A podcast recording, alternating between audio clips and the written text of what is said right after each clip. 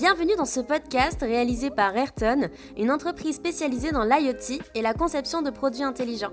Dans cette série de quelques épisodes, on vous dévoilera tout sur notre culture d'entreprise, sans filtre, sans tabou et surtout sans langue de bois. Je suis Malika Assab, responsable RH à Ayrton.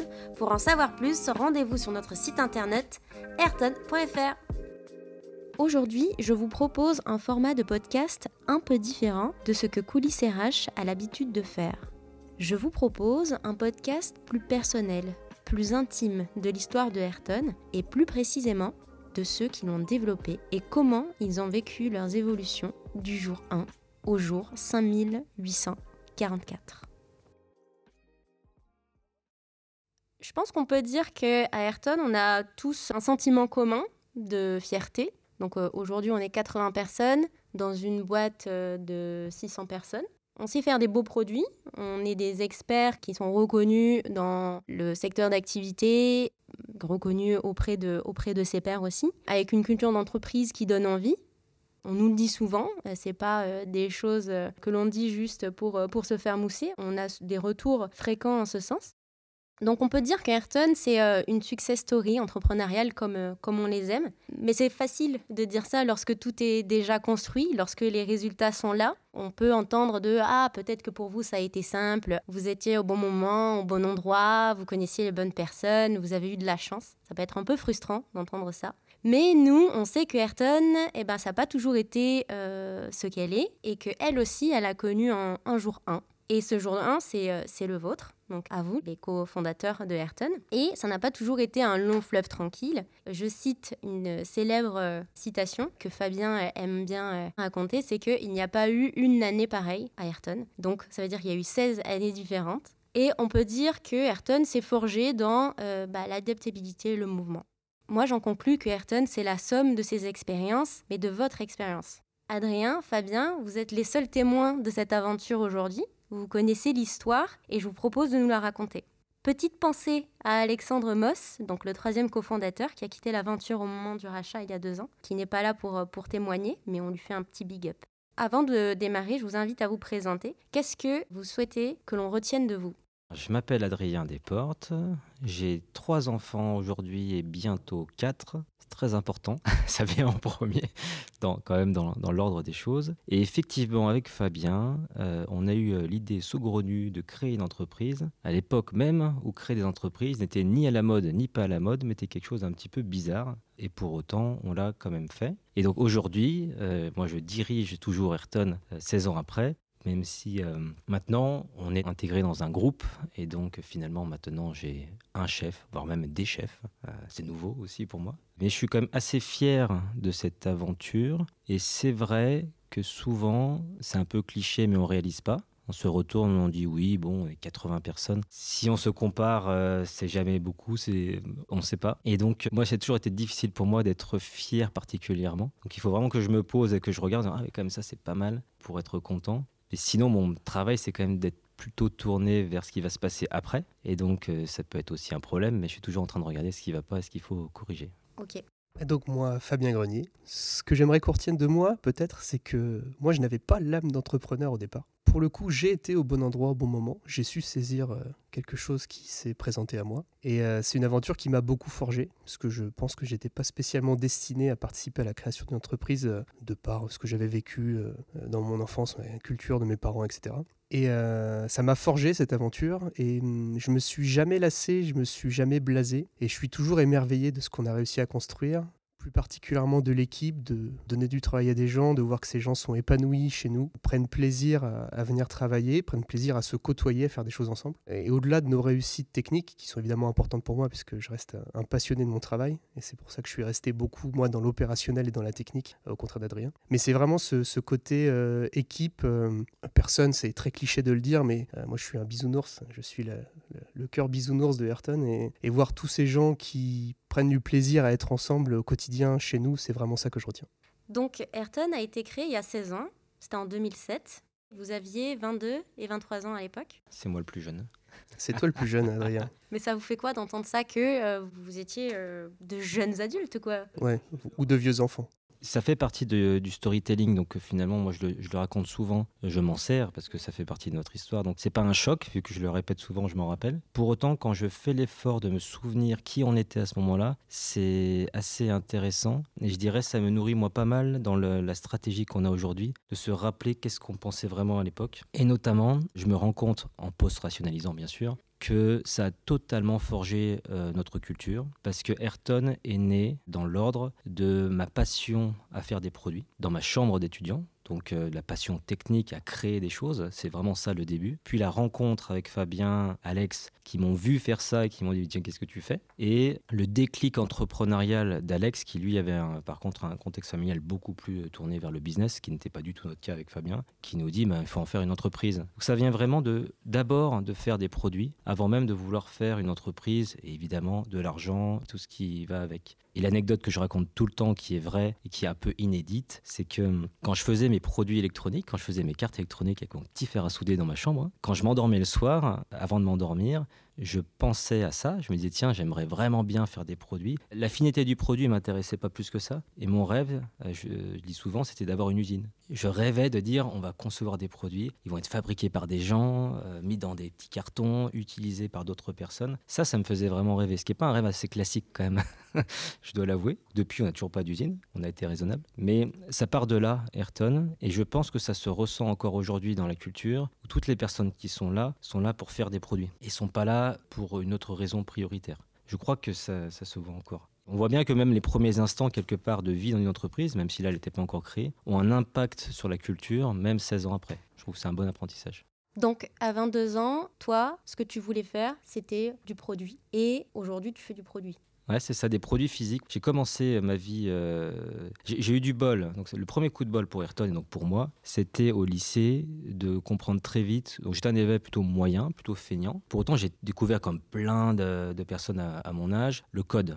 L'informatique euh, a propulsé plein de personnes qui étaient des gens un peu moyennes à l'école vers des écoles d'ingénieurs, ce qui n'était pas le cas du tout avant que ça existe. Hein. Et, donc, tout de suite, j'ai vu que j'aimais bien coder. J'étais tout de suite hyper fort. Et donc, j'ai pu trouver ma voie. C'est quand même hyper rare. À 16-17 ans, on sait quand même pas trop ce qu'on veut faire, ce qui est normal. Donc ça, c'est le coup de bol. Mais par contre, très vite, j'ai vu que j'aimais le monde physique, j'aimais les objets physiques. Bon, ça, je sais pas d'où ça vient. Des fois, il y a des choses qui s'expliquent pas. Exactement. Et j'étais un peu seul. C'est-à-dire qu'autour de moi, tous les gens aimaient coder, s'en foutaient de savoir si on codait sur du cloud, sur autre chose. Moi, j'avais cette obsession pour le monde physique, ce qui m'a quand même amené à refaire un parcours d'ingénieur en électronique, repartir un peu de zéro en électronique, ce qui n'est pas non plus euh, hyper courant parce que j'avais cette obsession de pouvoir le faire. Donc deuxième coup de bol, je suis mon rêve qui, pourtant n'a aucun objectif. Je me permets de te couper volontairement parce que tu es en train de me couper l'herbe sous le pied, c'est ma prochaine euh, question. Je vais laisser Fabien s'exprimer sur, ben voilà, ça fait 16 ans qu'Ayrton existe, tu avais 23 ans, ça te fait quoi d'entendre ça?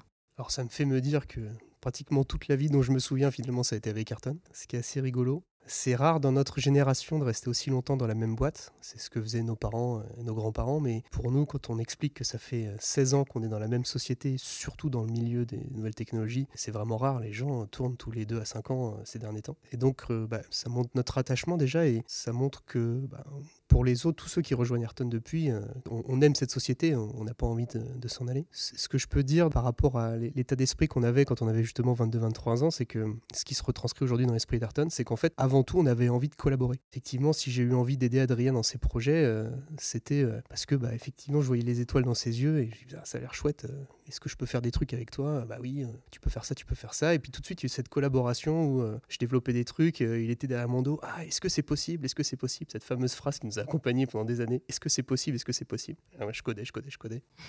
Euh, et, tout de suite, cet esprit de collaboration et de faire quelque chose qui fonctionne, ce qui nous paraissait, nous, logique très vite, en fait, une espèce de bon sens de, bah, de vouloir amener un truc à fonctionner. Et ce qui a beaucoup interpellé nos profs, parce que finalement, on a fait ce projet tous les deux, qui était un peu l'initiateur d'Ayrton comme, euh, comme projet euh, à l'école. Donc, c'est une UV, on a eu une note. sauf que par rapport à tous les autres étudiants qui faisaient ce genre de projet, nous, on a montré quelque chose qui était abouti, en mhm. fait, quelque chose qui marchait. Et, c'est resté, en fait, ce côté pragmatique de, de toujours aboutir à un résultat et de pas juste avoir plein d'idées qui restent euh, très vagues ou euh, très nébuleuses, mais tout de suite de se dire ok, on fait ça, tac, on y va, on va jusqu'au bout, on le fait marcher, puis après on verra bien quoi.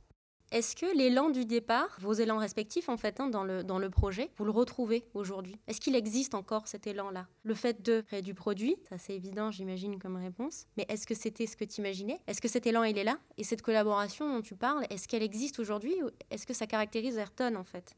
Moi, ça a complètement changé. Euh, donc, on commence l'histoire parce que je suis un ingénieur qui veut faire des produits. J'adorais ça. Très vite, par nécessité, parce qu'on n'était que deux et qu'on n'avait aucun rôle modèle. On n'était pas financé autrement qu'avec euh, Alexandre Mauss euh, et ce qu'on avait pu un peu lever de, de dette au départ. Très vite, j'ai endossé petit à petit euh, un rôle entrepreneurial. Ça me paraissait naturel d'essayer de le faire, mais c'était l'inconnu total. 16 ans après, mon job et ma passion, c'est l'entrepreneuriat. J'aime évidemment ce qu'on fait, j'aime bien les produits, je suis toujours émerveillé quand je vois les produits, j'adore ça, mais clairement, j'ai complètement switché d'intérêt. Ce qui m'a intéressé très vite 4-5 ans après le début d'Ayrton, ça a été vraiment de plus en plus la partie entreprise. Donc euh, au final, ce qui me réveillait la nuit, ce qui m'animait, qui était l'ingénierie, est devenu l'entrepreneuriat.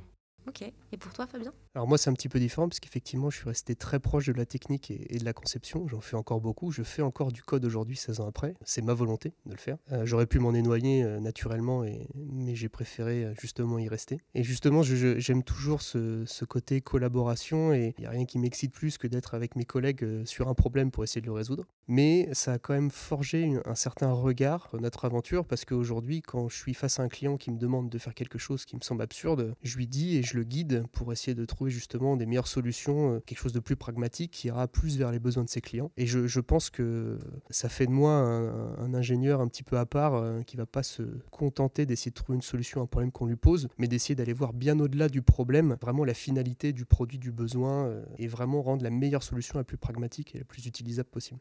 Récemment, j'ai fait euh, la découverte d'un docteur en neurosciences. J'écoutais des podcasts mais, euh, de, lui, mais je, je sais pas, il s'est révélé euh, il y a quelques semaines. Il s'appelle Albert Monkébert et j'aime beaucoup sa façon de penser. Et pour lui, notre carrière n'est que le fruit du hasard. Donc, qui se manifeste au gré des, des rencontres, des expériences de vie, des opportunités, qu'il n'y a rien qui est vraiment prémédité en fait. Est-ce que pour vous, l'aventure Ayrton s'inscrit dans cette croyance? Alors, je l'adore aussi. Donc du coup, je l'ai vachement écouté aussi, ce mec. Donc je suis tout à fait d'accord. C'est pour ça que tout à l'heure, je disais euh, que je suis conscient euh, d'avoir eu un coup de bol à 16-17 ans, d'avoir trouvé quelque chose qui me passionnait, qui en plus était valorisable à ce moment-là sur le monde de l'emploi, ce qui n'est quand même pas toujours le cas, et euh, sur lequel j'étais bon. Donc c'est quand même pas mal. Et effectivement, quand moi je vois mon frère ou ma sœur se chercher à 25 ans, ça m'inquiète pas du tout. Je trouve mm. ça tout à fait normal d'essayer des trucs. Et la génération même de mes parents est plus inquiète. Et bon, mes grands-parents, j'en parle même pas.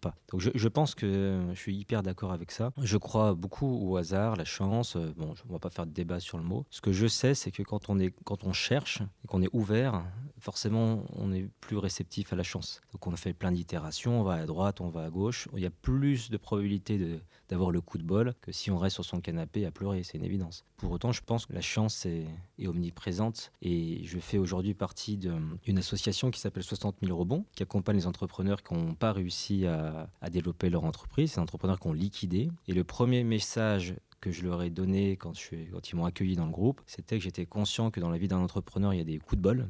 Et euh, le résultat entre une success story, peu importe comment on la qualifie, et une liquidation d'entreprise, je suis persuadé que de temps en temps, il tient qu'à un ou deux petits points. Et donc, il faut faire attention à rester humble sur le succès, parce qu'évidemment qu'on a tous travaillé et qu'on est fiers de nous, mais on a eu aussi des moments des petits coups de bol, et il faut, il faut s'en souvenir.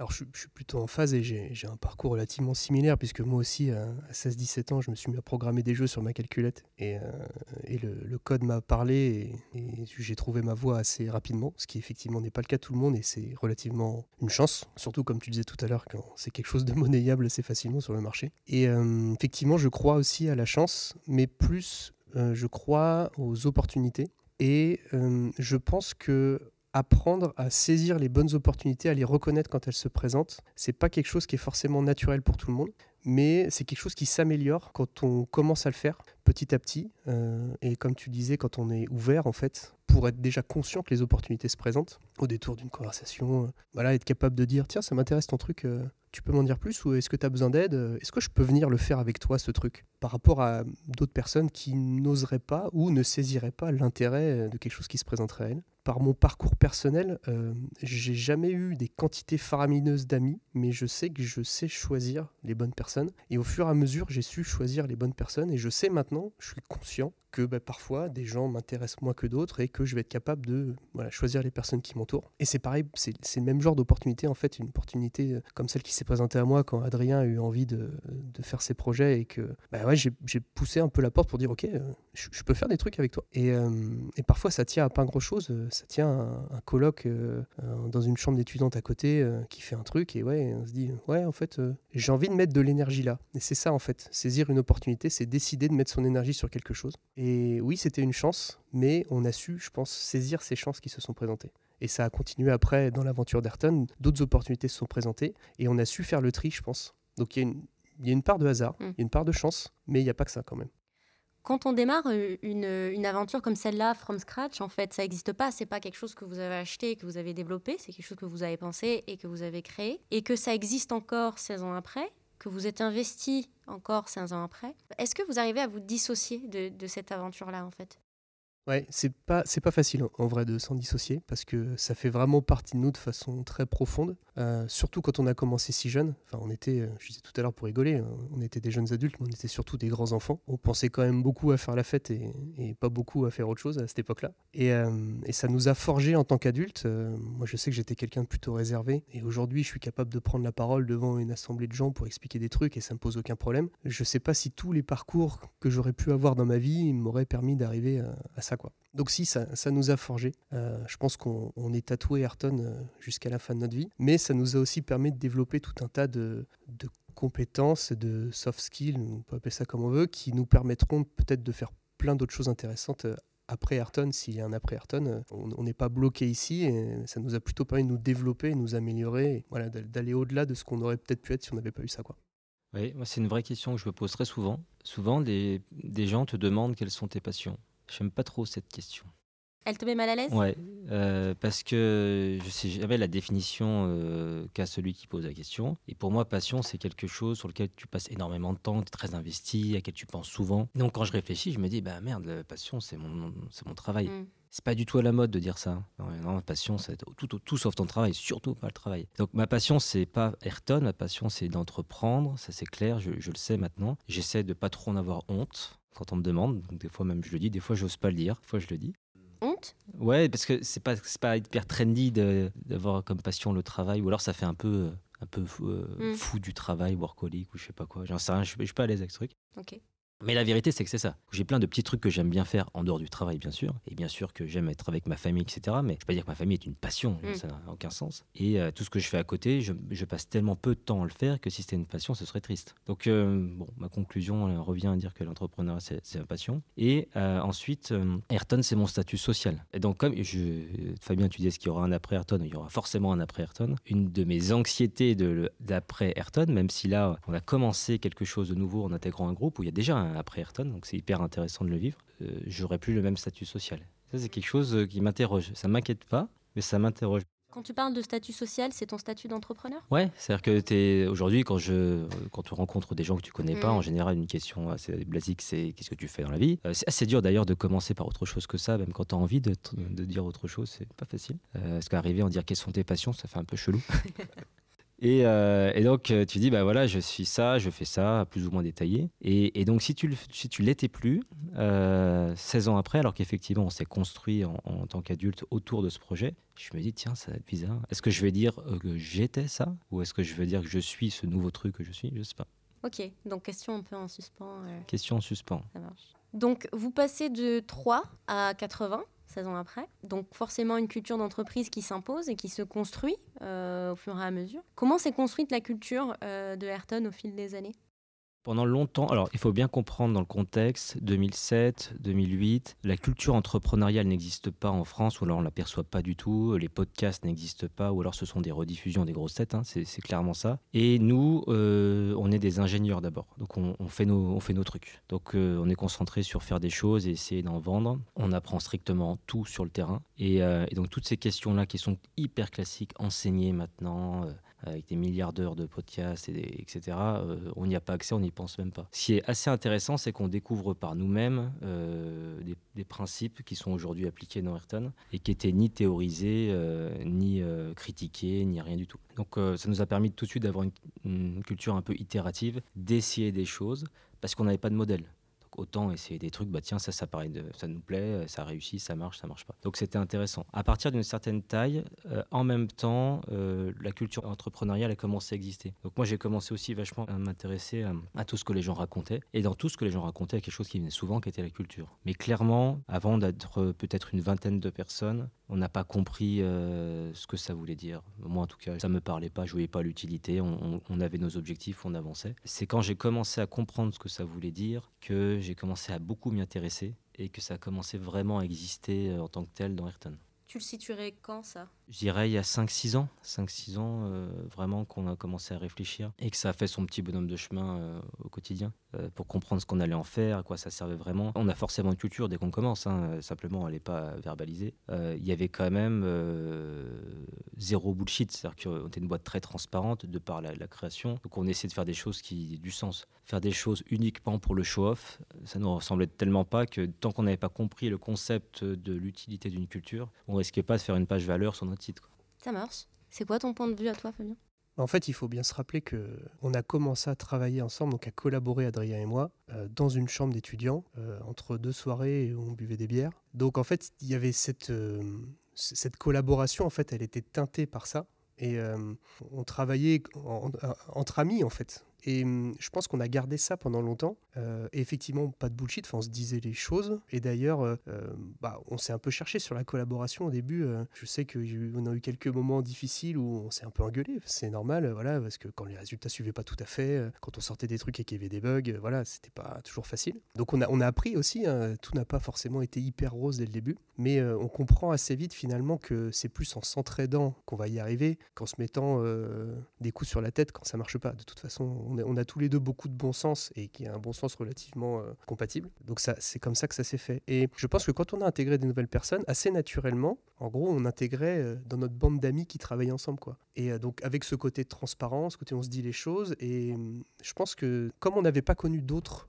entreprises avant, de toute façon, on a créé ça naturellement comme ça nous venait. Alors moi, j'ai une expérience aussi parallèle au début d'Ayrton, c'est que j'étais entraîneur de hand. Donc en fait, quand je suis arrivé à Amplepuis, la ville on a créé Ayrton euh, en 2007, euh, bah, je suis allé au club de hand et on m'a proposé d'entraîner des enfants. Je l'avais jamais fait avant. Du coup, je dis ok. Par contre, je veux une petite formation. Donc j'ai fait une petite formation pour devenir entraîneur. Et j'ai entraîné des enfants euh, bah, qui ont grandi d'ailleurs. Je, je, les ai entraînés pendant 8 ans. Et euh, ça m'a beaucoup nourri aussi ça, euh, parce qu'au moment où Sherton, du coup, on a commencé à bah, créer des équipes, parce qu'on a recruté des gens, bah, je me suis nourri en fait de cette expérience que j'avais eue d'entraîner des équipes de hand, et, euh, et du coup, bah, voilà, tirer le, meilleur parti de toutes les, individualités pour, pour en faire une équipe qui est, qui est performante, sans oublier chaque individu à l'intérieur de l'équipe, et faire en sorte que chacun trouve sa place, que chacun puisse amener ce qu'il a amené. Tout le monde n'est pas le plus fort, mais tout le monde a quelque chose à amener. Et je pense que ça m'a beaucoup nourri, et ça a beaucoup nourri Ayrton. Et c'est pour ça que je pense que dans notre culture, tout le monde trouve sa place et on le voit parce que tout le monde vient à un moment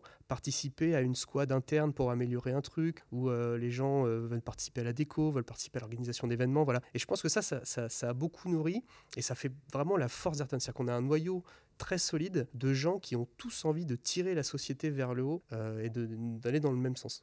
Donc est-ce que vous direz que la culture, c'est avant tout bah, vos valeurs, en fait, personnelles, je pense qu'on a encore beaucoup de la culture qui est issue de, de nous, euh, c'est clair. Euh, ça veut dire qu'on a forcément recruté des gens a priori compatibles avec ce qu'on était. Hein. Ce, qui, ce qui est sûr, c'est que on peut théoriser ce qu'on veut de la culture. Si c'est pas suivi des faits, c'est-à-dire 157 fois prouver que c'est vraiment ça notre culture, ça, ça sert à rien. Donc euh, c'est bien de le théoriser, c'est bien de le préparer, c'est un peu notre rôle aussi à un moment donné de, faire attention à ça. Et il faut être certain que la prochaine personne qui rentre dans l'entreprise, qui dit bon bah apparemment c'est ça euh, la culture, ils l'ont bien noté sur Notion, ah, ils ont fait un beau podcast, mais qui va voir tous les jours que c'est vrai, peu importe si la culture est bonne ou pas, hein, je sais pas. Eh ben, elle va le faire. Elle va faire ce qui est fait ici. Je veux rebondir sur ce que tu dis là. Tu parles de bonne culture ou pas. Bah, c'est quoi une bonne culture pour toi, une mauvaise culture? Bah, une mauvaise culture, ce serait une culture qui serait par exemple uniquement euh, prônée et écrite, euh, mais pas du tout euh, la réalité, pas du tout appliquée. Ça, c'est une culture de bullshit qu'on en voit quand même beaucoup. Donc ça, je dirais que c'est une mauvaise culture. Mais sinon, par définition, la culture, c'est ce que font les gens. Donc, a priori, à part une boîte qui ferait du mal euh, avec ses salariés ou que ses salariés feraient du mal euh, au monde, il n'y a pas de mauvaise culture. Mais je pense qu'il n'y a rien de pire quand les dirigeants pensent qu'ils ont. Euh, conçu une culture, qu'il y a une culture d'une telle manière dans leur entreprise, et que derrière, quand les salariés les entendent, ils disent ouais, pas du tout.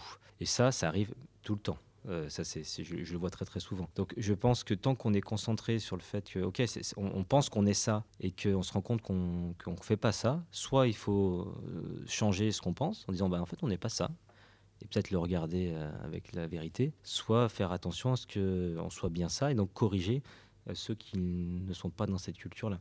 Donc pour qu'ils, eux, l'appliquent, etc. Par exemple, si on dit qu'on a une culture du courage et que dans plein de moments, euh, on n'arrive pas à être courageux ou certaines personnes n'arrivent pas à être assez courageuses, et eh ben, la prochaine personne qui rentre dans l'entreprise et qui voit que finalement, il n'y a pas tant de courage que ça, cette euh, valeur-là, elle l'entend plus. Elle se dit, ouais, c'est de la merde, c'est du bullshit. Donc euh, je pense que c'est ça qui est important. Et même si les cultures sont toutes différentes, il faut au moins qu'elles soient appliquées réellement.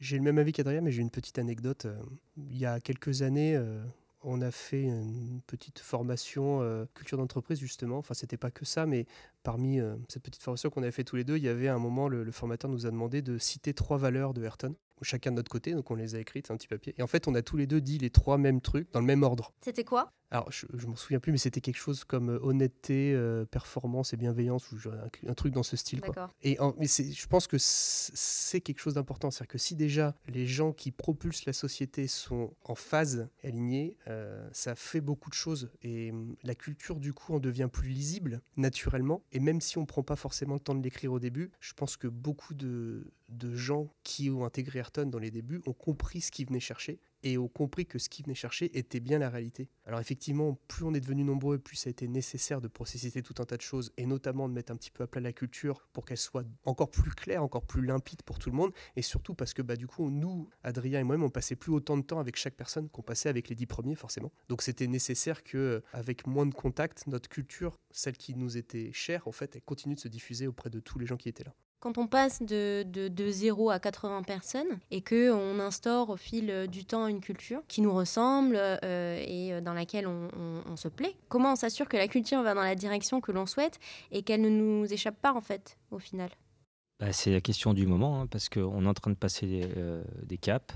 J'ai regardé un petit peu autour de moi, même si c'est toujours compliqué de se comparer. Il y a énormément de boîtes qui ont eu du mal à passer le cap de 50 personnes. Nous, on est passé de 30 à plus de 80 en deux ans, ce qui est quand même pas mal. Et euh, ça s'est pas beaucoup ressenti. On a eu des nouvelles types de problématiques de, taille, d'organisation, des choses comme ça. Mais, mais le staff, il n'y a pas eu de souffrance, il n'y a pas eu de difficultés, de tiraillement, de départ massif. On, a même vécu une vente d'entreprise au milieu, un déménagement euh, de l'autre côté de la ville, et on n'a pas eu ça. Donc je pense que ça a été un, un atout majeur. Et il est évident que si c'est pas compris dans la direction que la culture et son application et lui donner vie est une chose hyper importante, si, si on pense que c'est une tapisserie sur un mur, au bout d'un certain temps, elle va nous échapper complètement. Alors que si c'est quelque chose qui est au cœur de notre stratégie, c'est des choses, des, thématiques qu'on discute régulièrement, portées par la direction, que chaque fois qu'on réfléchit à des choses, on se remet en question, on est capable d'ailleurs de, changer d'avis, et ben je pense que ça infuse en permanence et qu'elle ne nous échappe jamais.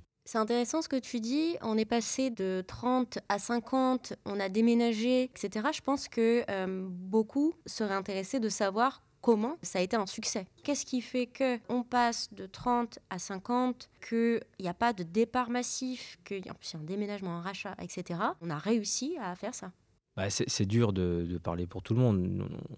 Et en plus, assez dur, quand on réussit quelque chose, de savoir si c'est grâce à cette chose ou à une autre. Quand on échoue, en général, on trouve facilement pourquoi. Mais quand on réussit, il est assez facile de croire que c'est grâce à ce qu'on a fait. Mais des fois, c'est pas forcément vrai. Je m'en méfie. Mais en tout cas, qu'est-ce qu'on a fait? On a quelque chose qui est très important chez nous, qui est la transparence, qui est un jeu très dangereux. Parce qu'être transparent, c'est des fois pas comprendre que ce qu'on va dire va blesser beaucoup plus ou inquiéter beaucoup plus. Alors, on veut être transparent mais des fois on peut faire du mal en étant transparent euh, sans, le vouloir. Mais on a en gros euh, expliqué à tous les moments pourquoi on faisait les choses, comment on allait essayer de les faire, euh, le plus tôt possible, prendre personne par surprise. Donc que ce soit par exemple la vente de l'entreprise, que ce soit le déménagement, essayer d'inclure le maximum et de jamais cacher nos intentions pour que ça soit euh, le plus sincère, et que, en tout cas notre sincérité ressorte, pour que les personnes se disent ok, je comprends au moins pourquoi ils veulent le faire. Je suis pas forcément d'accord avec euh, ce qu'ils veulent faire, mais vu que j'ai compris pourquoi ils veulent le faire, que ça paraît un peu logique, j'ai envie de donner la chance. Moi j'ai l'impression que ça nous a mhm. aidé ça, parce que tu peux jamais, surtout avec une certaine taille d'entreprise, avoir l'adhésion euh, complète. Je crois pas beaucoup au modèle qui dit de toute façon il y aura des mécontents, donc tu fais, tu appliques et les gens suivront.